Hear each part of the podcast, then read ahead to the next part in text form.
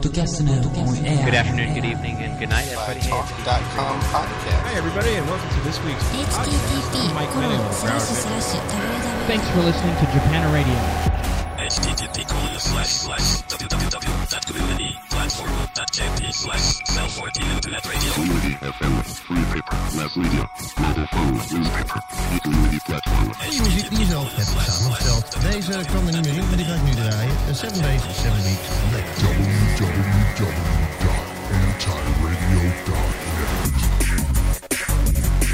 Fecha aqui o ciclo de quatro programas dedicados ao podcast musical e à correta ou incorreta utilização da música pelos realizadores destes programas. E fecha ouvindo os próprios músicos, divididos, como se vai perceber, entre reconhecer o mérito e mesmo algum fascínio pela internet e os riscos que ela também representa. No fundo, a questão é a mesma desde o princípio. Se os podcasters utilizam música no seu programa, devem ou não pagar os respectivos direitos. Não esquecer que, à semelhança da tendência global, a esmagadora maioria dos podcasters portugueses fazem programas essencialmente musicais, uns com autorização, outros nem tanto.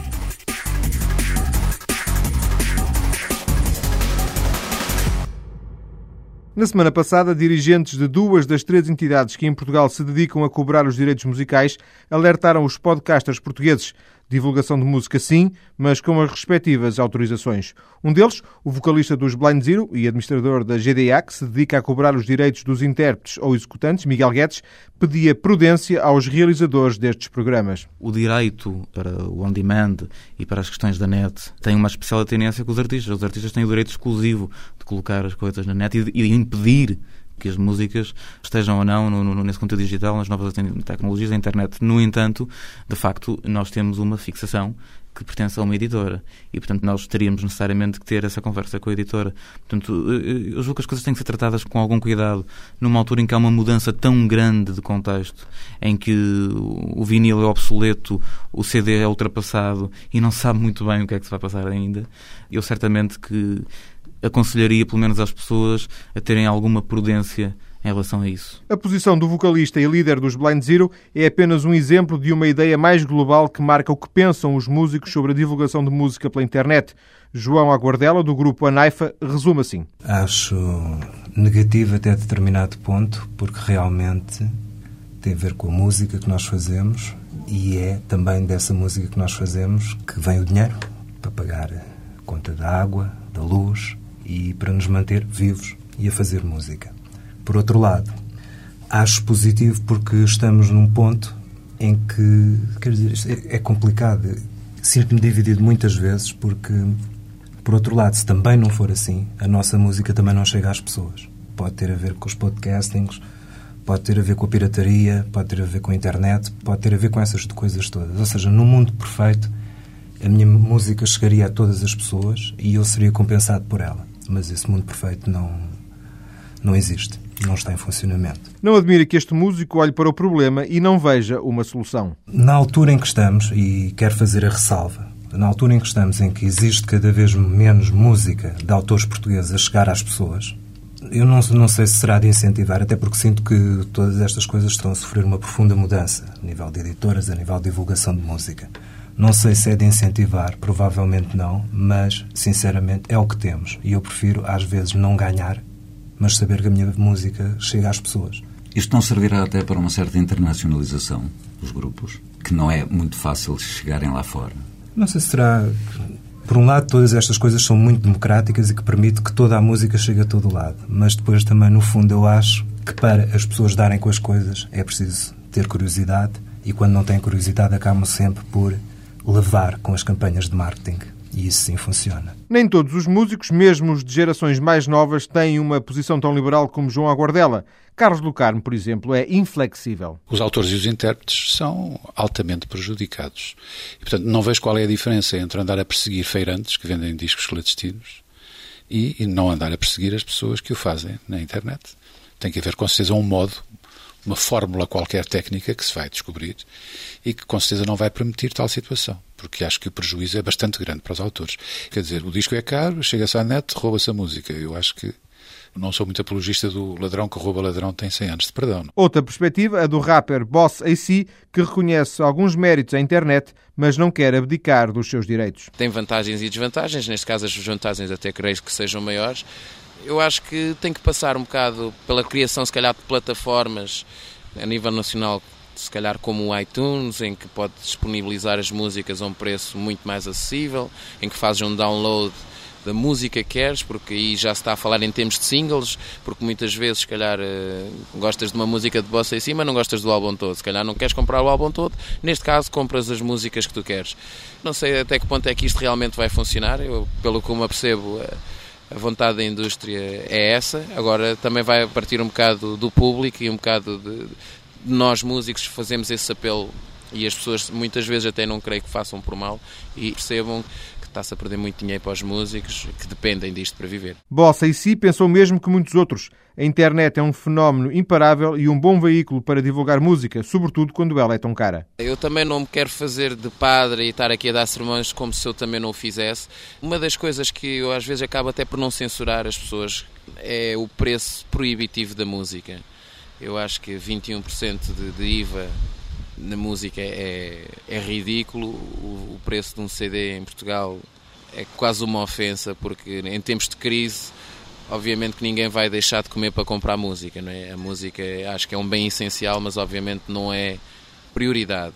Em caso de dúvida, acho sempre comer e vestir e depois só pensar em música.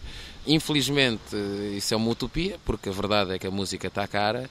De certa forma, faz com que as pessoas vão procurar meios alternativos para a música e, pá, e a internet é um deles. Ainda assim, Para um músico que vive da sua arte, é complicado. É complicado porque, obviamente, a questão do direito de autor é um direito alienável, que não, não podes abdicar à partida em função de nada. Eu penso que, e acho que isso é mais do que óbvio, que a internet é inevitável, as novas tecnologias vieram para ficar e cada vez mais vão substituir os meios eh, convencionais de passar a música, como o CD. O que eu acho é que tem que haver um equilíbrio e tem que haver uma forma de compensar todo o trabalho que está por trás da música, porque a pessoa quando faz o download da música se calhar não pensa em todo o trabalho que está por trás, desde a criação, a própria gravação, das horas de estúdio, pagamento de músicos e não sei o quê. E são custos que, de uma forma ou de outra, têm que ser compensados. Carlos do Carmo, Miguel Guedes, João Aguardela e o rapper Bossa e Si são músicos portugueses que, com mais ou menos dificuldade, conseguiram entrar no circuito discográfico. Mas para um grupo novo, ainda por cima a fazer música pouco comercial, a indústria discográfica pode ser muito mais difícil e a internet uma opção muito válida. Os Banguru, quinteto de música pop eletrónica a cantar em inglês, enviaram um e-mail a vários podcasters portugueses incentivando-os a passarem as suas músicas. Pedro Henriques é o porta-voz do grupo nesta conversa. É um veículo tão grande de promoção, porque eu acho que o boca a boca acaba por funcionar às vezes tão ao, melhor do que propriamente o circuito clássico. E obviamente que estamos abertos a isso, quer dizer, nós não estamos à espera de fazer fortunas com os royaltiezinhos que a editora nos dá ou com os direitos de autor. O que nós queremos é divulgar a nossa música, que as pessoas a ouçam e, e queremos tocar, ao fim e ao cabo.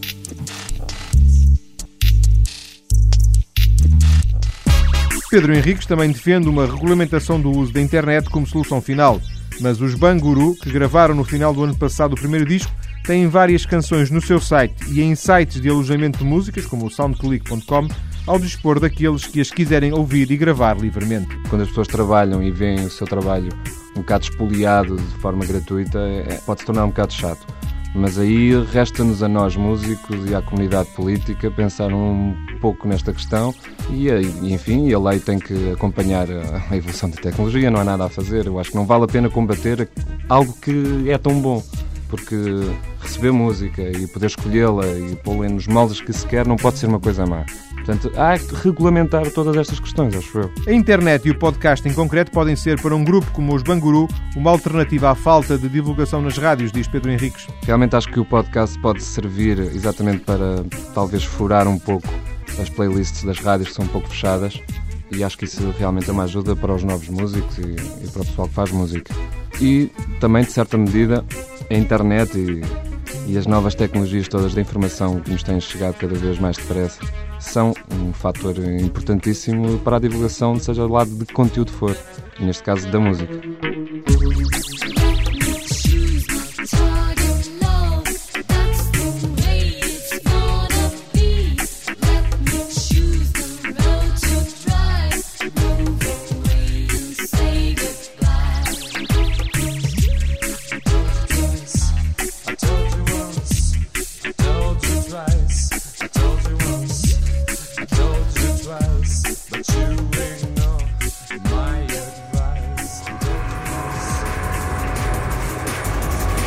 Os músicos, os que ouvimos aqui e muitos outros um pouco por todo o mundo, dividem-se entre o fascínio e as potencialidades que a internet exerce e os perigos da divulgação sem pagamento de direitos ou pelo menos de uma autorização.